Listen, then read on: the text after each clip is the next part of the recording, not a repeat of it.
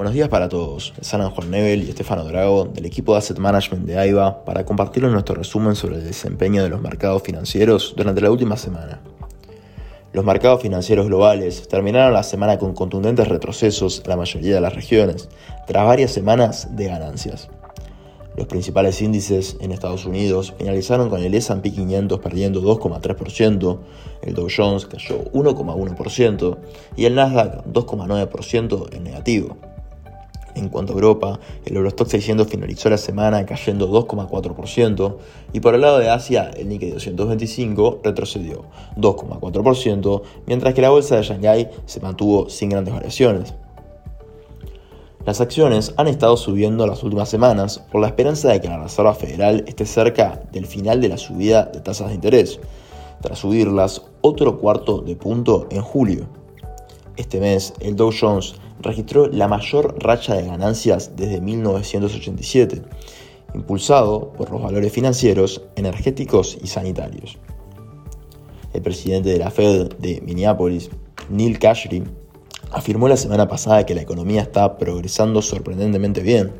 El desempleo, que está cerca de mínimos históricos en el 3,6%, podría subir al 4% y aún podría ser un aterrizaje suave, dijo.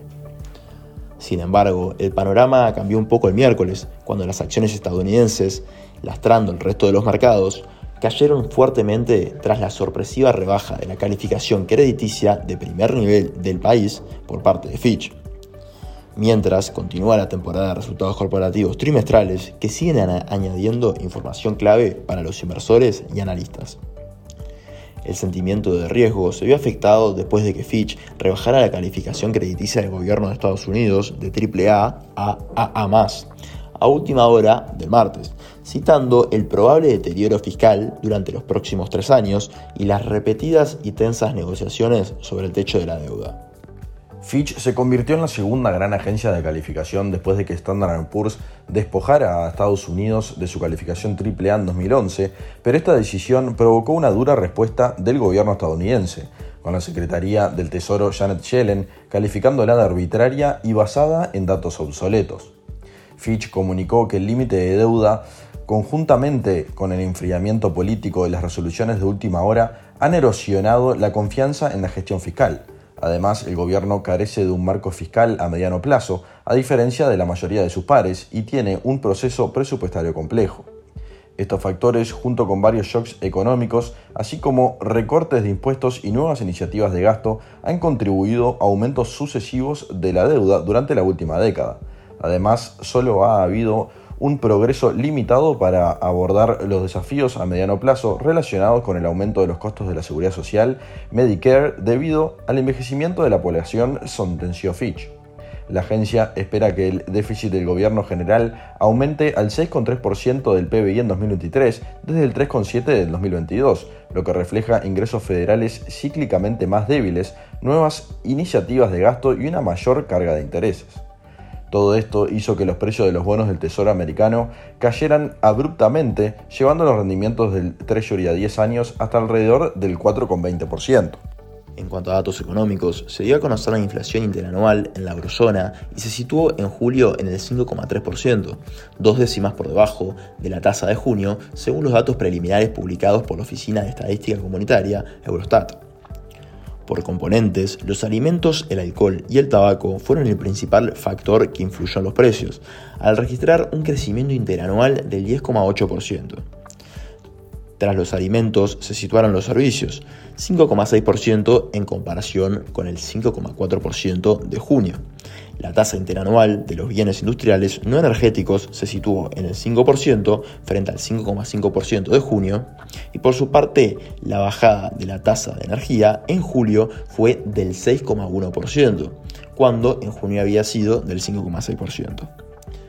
Por el lado de Asia, el PMI manufacturero de China se situó apenas por encima de lo esperado, pero sigue estando por debajo de 50, lo que indica contracción de la actividad.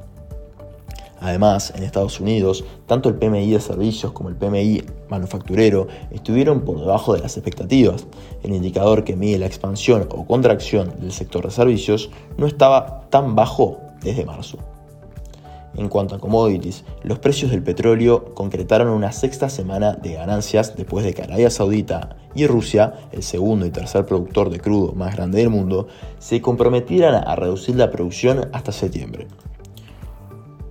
Los futuros de crudo Brent para octubre subieron 31 centavos a 85,45 dólares el barril, mientras que el crudo West Texas Intermediate de Estados Unidos para septiembre subió a subió 32 centavos a 81,87 dólares.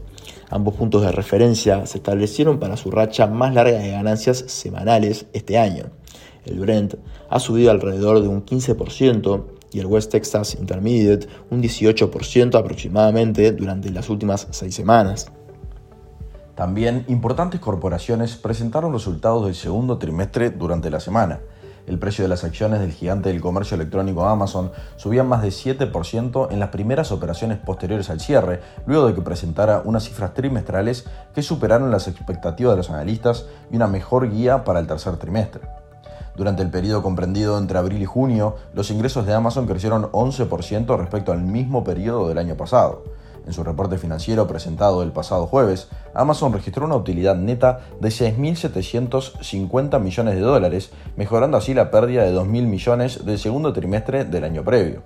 Con esto, Amazon entregó un beneficio por acción de 0,65 dólares, superando los 0,35 proyectados por los analistas y sobreponiéndose así a la pérdida por acción de 0,20 del segundo trimestre del 2022.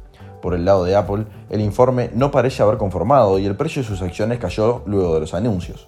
Los ingresos retrocedieron alrededor de un 1,4% con respecto al mismo trimestre del año anterior. Teniendo en cuenta los niveles de inflación y la comparación con el crecimiento de otras compañías, este dato no sorprendió positivamente a los inversionistas y analistas. En cuanto a perspectivas a futuro, las previsiones fueron de nulo crecimiento para el próximo trimestre. Estamos entrando en otra semana crucial para los mercados, donde se destaca en Estados Unidos la inflación de julio, las nuevas peticiones de subsidio por desempleo y el índice de precios del productor. Hasta aquí llegamos con nuestro resumen semanal de noticias. Cualquier consulta o comentario adicional, no duden en contactarnos a nuestra casilla de Investment Support. Muchas gracias.